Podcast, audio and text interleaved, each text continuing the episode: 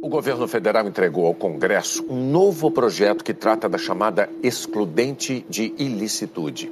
O, o texto, texto foi entregue em mãos pelo ministro da Defesa, Fernando Azevedo, ao presidente da Câmara, Rodrigo Maia. Enquanto isso, o próprio presidente Bolsonaro já estava fazendo apelo para a aprovação do projeto. O que, que é o excludente de ilicitude? Em operação, você responde, mas não tem punição. Vamos depender agora, meus parlamentares, deputados e senadores, de aprovar isso lá. Será uma grande guinada no combate à violência no Brasil. O apelo do presidente Jair Bolsonaro tem aderência com a base que o elegeu e, por isso, é dos temas que ele mais repisa. Nós queremos é com esse projeto que o militar, após cumprir a sua missão, tá, ele volte para casa em liberdade.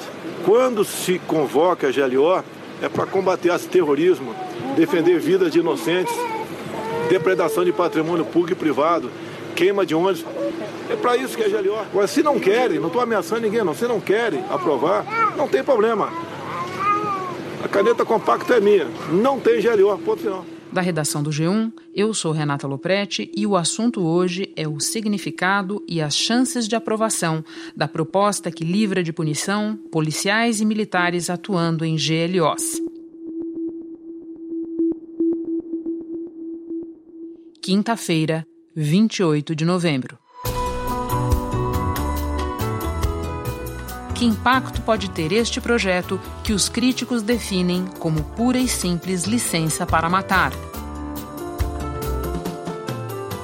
Para responder a essa e outras perguntas, nossas convidadas são a cientista política e ex-policial militar Tânia Pink, que pesquisa temas relacionados à segurança pública, e a repórter da TV Globo em Brasília, Marina Franceschini.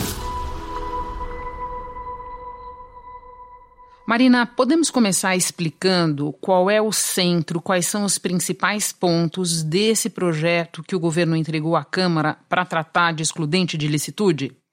Então, Renata, é o que diz basicamente o seguinte: numa situação de GLO, que é quando o presidente decreta, determina aquela operação, quando tem, por exemplo, perturbação da ordem, ou o que eles chamam de esgotamento das forças tradicionais, e aí nessas situações agentes de segurança, como policiais federais, policiais civis, policiais militares e militares, que são as forças a Força Nacional de Segurança e Forças Armadas, eles ficariam isentos de punição se cometerem algum excesso, alegando o quê? Legítima defesa. Aí, se for intencional, eles podem até ser presos preventivamente. Mas se não for intencional, se não for considerado intencional, aí não pode fazer prisão em flagrante. A pessoa pode até ser investigada e quem faria a defesa poderia ser a AGU, a Advocacia Geral da União, em caso de processos judiciais, né? E aí, em que situação? Quando eles estiverem ali combatendo durante as GLOs o que eles chamam de ato de terrorismo, quando tem risco de morte, lesão corporal, grave ameaça, restrição à liberdade da vítima ou estar com ou usar também uma arma de fogo. Então, esse é o resumo do projeto que o presidente Bolsonaro enviou na semana passada aqui para o Congresso. Só o presidente da República decreta GLOs, é isso? Isso, exatamente. Tem que ser uma determinação expressa do presidente, justamente nesses momentos em que eles consideram que a situação está fugindo do controle. Então, a gente já viu exemplos de GLOs recentemente. Está, então, autorizado e determinado a ida das Forças Armadas para o combate às queimadas lá na Amazônia, na floresta, em toda a região da Amazônia Legal. Por essa e razão, aí, é um oferecemos ajuda a todos os estados da Amazônia Legal. Com relação àqueles que a aceitarem, autorizarei operação de garantia da lei e da ordem uma verdadeira GLO ambiental. O Diário Oficial da União traz a publicação do decreto que autoriza o uso das Forças Armadas para garantia da lei e da ordem para a proteção do perímetro de segurança das penitenciárias federais em Mossoró e em Porto Velho. As Forças Armadas foram autorizadas a ficar nesses estados até 27 de fevereiro. O decreto assinado pelo presidente Jair Bolsonaro já está em vigor. Então, em algumas situações de violência em estados também, o presidente decretou já é, GLOs, mas é expressamente por determinação do presidente da República. E só nessas ocasiões, segundo o projeto, é que eles teriam essa prerrogativa para de fato não serem é, punidos. Bom, e o, vamos diferenciar então o que a lei entende hoje por legítima defesa e quais situações o projeto propõe que também sejam entendidas como de legítima defesa. Olha, hoje já tem assegurado na Constituição essa questão do excludente de ilicitude, que é como se chama é, essa espécie de prerrogativa, né? Esse momento em que especialmente os policiais e os militares poderiam agir de forma diferente, tendo essa, essa licença de fato para não ser punidos. Então, o Código Penal brasileiro já prevê em três situações, né? O cumprimento do dever legal, legítima defesa, um estado de necessidade que eles chamam. Então, já existe nessas ocasiões, especificamente, essa questão do excludente de ilicitude. O que esse projeto está fazendo é tentar decretar que, nos momentos de tensão, durante a operação de GLO, esses policiais e esses militares também poderiam ficar isentos de punições no combate ao terrorismo ou em situações muito extremas, mas isso não foi bem recebido aqui no Congresso de forma nenhuma, Renata. Bom, a gente já vai falar de repercussão, mas antes eu quero entender o que é que esta nova proposta tem de diferente na comparação com aquela que estava no pacote anticrime do ministro Sérgio Moro e que o Congresso já rejeitou. Esse do pacote anticrime, essa proposta do ministro Sérgio Moro, ele era muito mais abrangente, né? Porque falava, por exemplo, em diminuir pena ou até deixar de aplicar uma pena numa situação em que a pessoa tivesse em confronto, por exemplo, mas com como eles chamaram lá no projeto, excusável medo, surpresa ou violenta emoção. Então, na verdade, essa proposta do ministro Sérgio Moro, ele ampliava o conceito de legítima defesa. E aí, em situações, por exemplo, quando tem risco de agressão para o refém que está ali numa situação extrema também. Mas, como você disse, o Congresso já disse não a essa proposta, foi excluído pelo grupo de trabalho que estava analisando esse pacote anticrime, e essa é uma das uh, argumentações né, de quem é contra esse projeto. Olha, já foi derrotado no parlamento, o parlamento já analisou e já descartou. O governo não pode ficar insistindo nessa proposta. Então, inclusive, o ministro Sérgio Moro esteve aqui no Congresso nessa quarta-feira porque ele quer reincluir essa proposta dele no plenário, já que no grupo de trabalho foi descartado.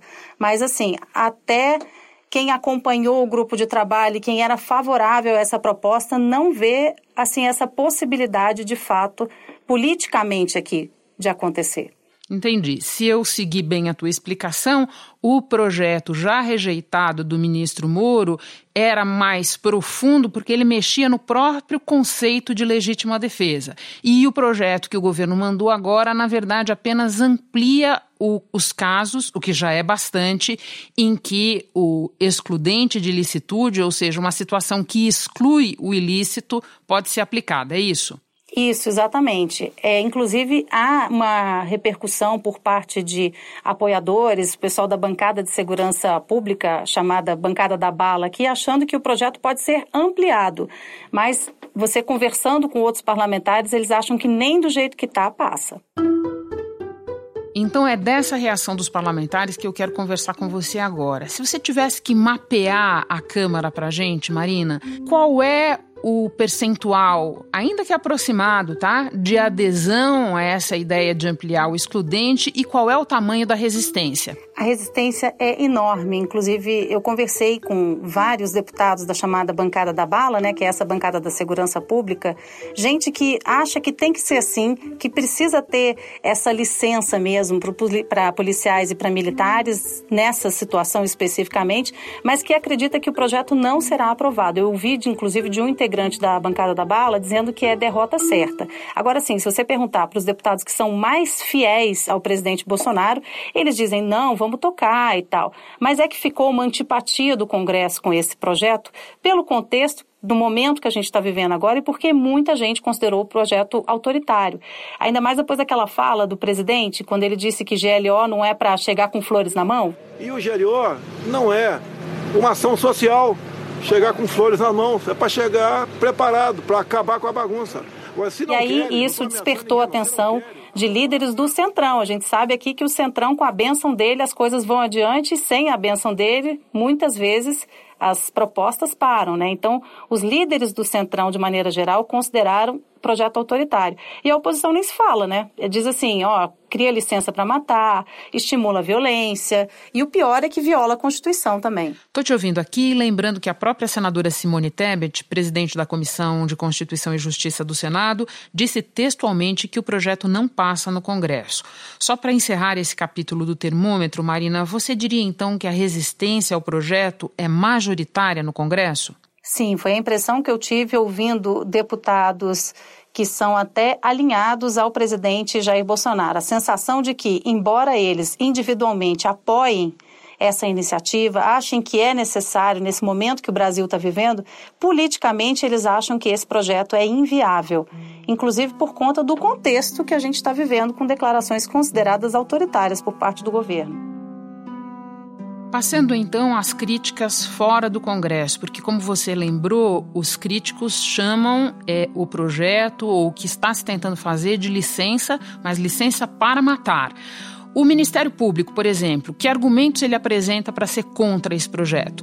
Inclusive, Renata, o Congresso adorou essa nota do Ministério Público Federal né, criticando o projeto do governo, porque eles dizem que, muita gente diz, né, que traduz exatamente o sentimento do Congresso em relação a essa proposta. Então, basicamente, que o Ministério Público Federal diz que é flagrantemente inconstitucional e sem paralelo até mesmo se comparado aos atos institucionais da ditadura militar. Ou seja, tem inconstitucionalidade, segundo o Ministério Público Federal, pode gerar impunidade também porque abre novas hipóteses né, de impunidade. Aí fere o princípio republicano, a Constituição, que diz que todo mundo tem que responder pelos seus atos. Então, assim, na prática, qual é o receio?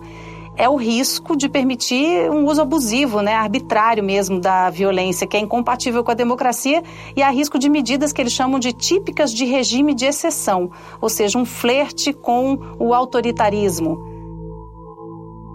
Marina, para terminar, você sabe bem que as ideias do governo elas têm diferentes graus de concretude. É, nós estamos falando da questão do excludente de ilicitude, da ampliação do excludente, para a qual o governo já apresentou um projeto.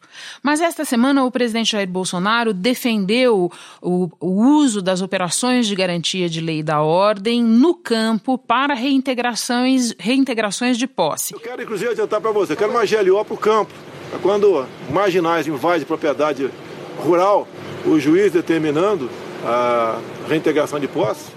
Isso está só no terreno das ideias. E daí eu te pergunto, como é que essa ideia caiu no Congresso? Essa teve também uma grande resistência mas um pouquinho menos do que a proposta que já foi apresentada de excludente de licitude em caso de GLO. Assim, tem muita gente que se diz favorável, mas não é entusiasta, não diz que vai brigar, que vai fazer campanha a favor disso, dessa proposta do governo que não chegou ainda, como você disse, que vem para acelerar o processo de reintegração. Então, o que, que eles reclamam aqui? Porque o presidente Bolsonaro disse que é para chegar e tirar o que ele chama de cara, né, da propriedade, ou seja, quem é esse cara? É um invasor. Para chegar e tirar o cara da propriedade do cara. O cara invade uma fazenda, queima o gado, depreda patrimônio, mata animais e fica por isso mesmo. Se o parlamento assim achar que deve ser tratado a propriedade privada, tá? eles aprovam. Acho que propriedade privada não vale nada, tá? daí não aprova. Então, o GLO hoje só com pedido dos governadores. E o projeto permite a reação imediata do governo federal, porque, segundo o presidente Bolsonaro, às vezes a justiça decreta e o governador protela, e fica aquela questão ali sendo adiada e tal. Mas por que, que muitos deputados já disseram que esse projeto também gerou uma certa resistência, uma certa antipatia? Porque afronta a autonomia do governador. Então, se não houver concordância do governador, se isso não tiver bastante bem expresso nessa proposta que vai chegar no Congresso, isso pode ferir o princípio federativo. Ou seja, seria o governo federal intervindo numa questão que é do Estado. Porque, pela Constituição, os estados cuidam da segurança pública, certo? Exatamente. São eles que têm que tomar a iniciativa, é uma decisão dos governadores, e isso seria, na opinião de muitos deputados que eu ouvi, considerado uma interferência do governo federal.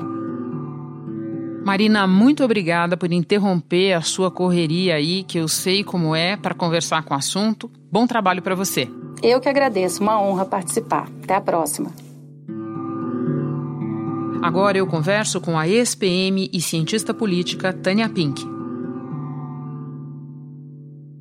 Tânia, como você avalia essas seguidas propostas de ampliar as possibilidades de uso das operações de garantia da lei e da ordem, as chamadas GLOs. É, Renata, isso mostra que o governo federal ele não tem nenhuma alternativa é, mais viável, mais eficiente é, na política de segurança pública para exercer o, papel dele é, como governo federal. É o que ele sinaliza é que ele vai continuar fazendo isso e essas propostas elas muito mais tendem a institucionalizar essa é, situação sem uma, nenhuma sinalização é, de inovação mais eficiente e numa perspectiva ainda é, de medida repressiva, é, estimulando o uso da arma de fogo por parte desses agentes. Por falar em uso é, de armas de fogo, vamos então para o conceito do excludente de ilicitude que tem sido tão verbalizado pelo presidente Bolsonaro. Eu acho que para falar de excludente de ilicitude, Tânia, a gente precisa lembrar da prerrogativa do uso de arma de fogo pelo policial e de que maneira, o que deve orientar o uso das armas de fogo. Existe uma regulação internacional e existe a legislação é, doméstica, né? O, uso da arma de fogo ele deve ser sempre o último recurso empregado pelo policial. É, o agente policial, e aqui no caso nós estamos incluindo os militares e a Força é, Nacional em função dessa proposta do projeto de lei, muito mais tratando da excludente de licitude na legítima defesa e não no exercício do cumprimento do dever legal. É, nesse caso, é, quando o policial ou o agente policial ele está na função e ele se depara com um risco, o, o que é recomendado, o que é, o protocolo, o que regula essa ação dele, é ele usar a, a força de uma maneira escalonada e que o último recurso seja a arma de fogo. Polícia do Rio libertou hoje 39 pessoas ameaçadas por um sequestrador dentro de um ônibus. Depois de três horas e meia, ele foi alvejado por seis disparos de atiradores de elite e caiu morto. Os tiros não feriram nenhum refém. O policial ele pode fazer uso da arma de fogo, mas não é porque ele pode que ele fará em todas as ocasiões. Então esse uso precisa ser razoável e justificável.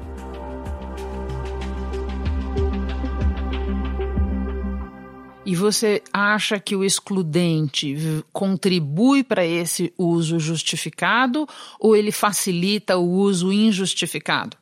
É, esse excludente de ilicitude, da maneira como está colocado aqui, ele não é capaz de oferecer essas garantias que está sendo tão propalado né, pelos autores desse projeto, é, e, não, e, e, não é aqui nesse instrumento que você objetiva isso. É, cada caso deve ser analisado individualmente. A polícia do Rio de Janeiro encerrou as investigações da morte da menina Agatha Félix e concluiu que não houve confronto no momento do tiro.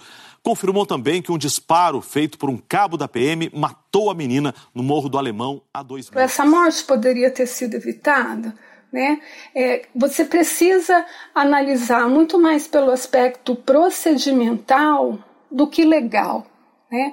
Então, é, eu, eu, entendo que o que está o que está se pretendendo com essa é, lei é oferecer uma garantia que ela não é capaz de atender. Tânia, esse projeto vem em um momento em que os homicídios, de maneira geral, estão caindo no Brasil, mas as mortes cometidas por policiais, especialmente em lugares como Rio de Janeiro, estão aumentando. Você fez um estudo comparando as polícias militares do Rio e de São Paulo, e a tua pergunta nesse estudo era justamente por que policiais matam.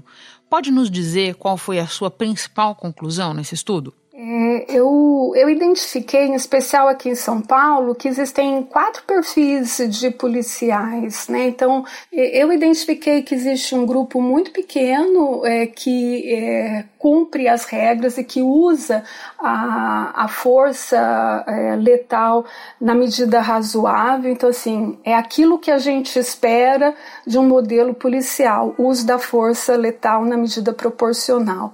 É, existe um pequeno grupo que usa de forma intencional, que, que são aqueles que praticam a execução, né? Esse também é um pequeno grupo. Então, você tem um grupo muito grande de policiais que não tem essa estrutura organizacional por trás deles, que ofereça o treinamento, que estabeleça procedimentos operacionais padrão, que ofereça o equipamento que funcione, que prepare ele para usar esse equipamento e a hora que ele chega numa situação de risco, ele acaba antecipando o uso da arma de fogo. São esses policiais também que morrem porque eles acabam se tornando mais vulneráveis. O Rio registrou também mais uma morte de policial militar em serviço. A polícia disse que uma equipe fazia um patrulhamento quando decidiu abordar dois homens numa moto roubada. E aí você tem um outro grande grupo que é aquele que age por pressão.